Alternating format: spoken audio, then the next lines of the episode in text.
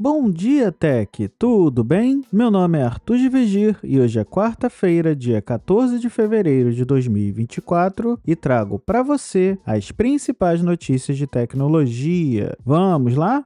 Começando o podcast com uma notícia bem legal para quem curte aplicativos de produtividade. O fundador do aplicativo de listas de tarefa Wonderlist está de volta com uma nova versão espiritual do seu antigo aplicativo, chamado Superlist. Após a aquisição do aplicativo pela Microsoft e seu posterior encerramento em 2020, Christian Reber, fundador do Wonderlist, tentou comprá-lo de volta, mas sem sucesso. Ele então anunciou o Superlist, que agora agora está disponível para Mac, iOS, Android e web. O aplicativo promete ser gratuito para sempre para indivíduos. O app foi elogiado pelos entusiastas do Wonderlist que o recomendaram como substituto, apesar de ainda estar em uma fase inicial e faltar algumas integrações. A versão Pro será paga e custará 8 dólares por mês, mas, segundo o criador, a gratuita será suficiente para a maioria das pessoas. Superlist List é descrito como um aplicativo de listas de tarefas com muitos recursos, mas com um único sistema, mantendo a simplicidade que os amantes do Wonderlist apreciavam. Aqueles que experimentaram a versão beta do novo aplicativo afirmam que, embora seja exatamente igual ao seu antecessor, reflete a essência do original e é ainda mais bonito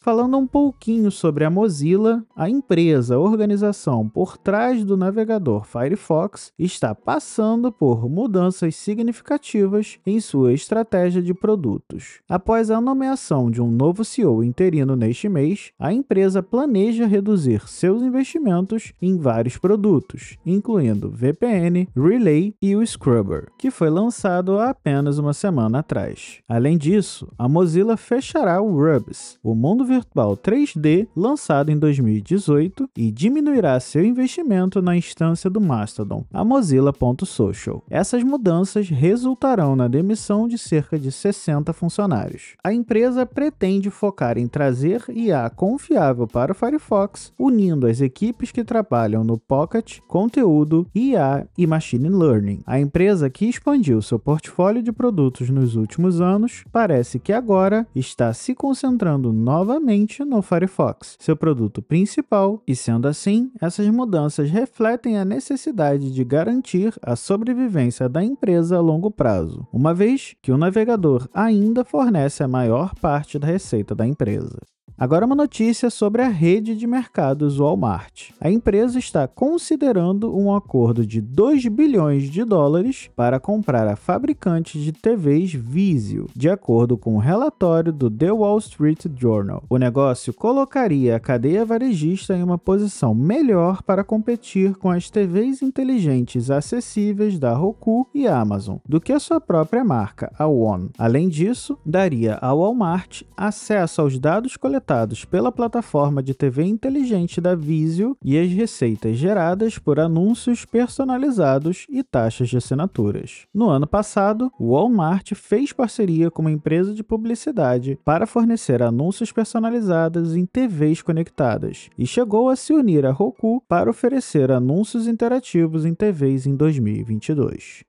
Agora uma notícia sobre inteligência artificial. A OpenAI está implementando uma nova funcionalidade no Chat GPT para tornar as interações com o bot mais personalizadas. Trata-se da memória, que permitirá ao bot lembrar informações sobre você e suas conversas ao longo do tempo. Isso pode ser feito de duas maneiras. Você pode dizer ao Chat GPT para lembrar algo específico sobre você, como suas preferências ou informações pessoais, ou o bot pode tentar tentar aprender esses detalhes ao longo do tempo, armazenando as informações à medida que você faz perguntas e obtém respostas. Cada chat GPT personalizado terá sua própria memória, e a OpenAI exemplifica que, com a memória ativada, o Books GPT pode lembrar automaticamente quais livros você já leu e quais gêneros você mais gosta. A empresa ressalta que os usuários terão controle sobre a memória do chat GPT e que a funcionalidade está sendo lançada como um teste para uma pequena parte dos usuários. Porém, a implementação da memória no ChatGPT levanta questões sobre privacidade e segurança. Mas a OpenAI afirma que os usuários poderão controlar as informações que o bot se lembra e que a memória não será usada para lembrar informações sensíveis, como dados de saúde. A funcionalidade também poderá ser desativada completamente e a empresa garante que as memórias dos usuários não serão usadas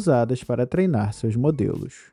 E por último, a Comissão Europeia anunciou que o iMessage da Apple não será nomeado como um serviço essencial de plataforma, sob o Ato de Mercados Digitais da União Europeia, o DMA. A decisão significa que o serviço não será atingido por novas obrigações, incluindo a exigência de oferecer interoperabilidade com outros serviços de mensagens. A comissão também optou por não determinar que o navegador Edge, o mecanismo de busca busca Bing e nem o negócio de publicidade da Microsoft como serviços essenciais. A decisão é o resultado de uma investigação de cinco meses que a comissão abriu quando publicou sua lista de 22 serviços regulamentados em setembro do ano passado. Embora tenha dito que a App Store da Apple, o navegador Safari e o sistema operacional iOS serão serviços essenciais, a comissão adiou a decisão final sobre o iMessage até que uma uma investigação pudesse ser concluída. Uma investigação semelhante em relação ao iPad OS está em andamento. A Meta, por sua vez, viu dois de seus aplicativos de mensagens, o WhatsApp e o Messenger, designados como serviços essenciais sob o DMA e tem trabalhado para torná-los interoperáveis com serviços de terceiros. Embora o iMessage tenha evitado a necessidade de cumprir as regras, o período de escrutínio regulatório coincidiu com a Apple anunciando anunciando suporte para o padrão de mensagens RCS, que inclusive o Google vem promovendo. A Apple deixou claro que apoiará o padrão multiplataforma do lado do iMessage, porém não está substituindo o serviço de mensagens proprietário da empresa. A distinção entre bolhas azuis e verdes permanecerá, exceto que agora as bolhas verdes significarão mensagens enviadas por meio de RCS em vez de SMS.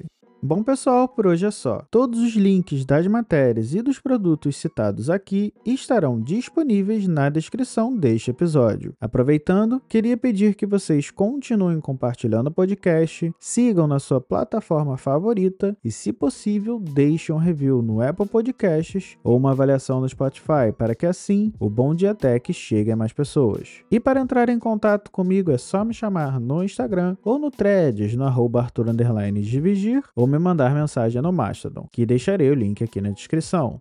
Até a próxima e fui!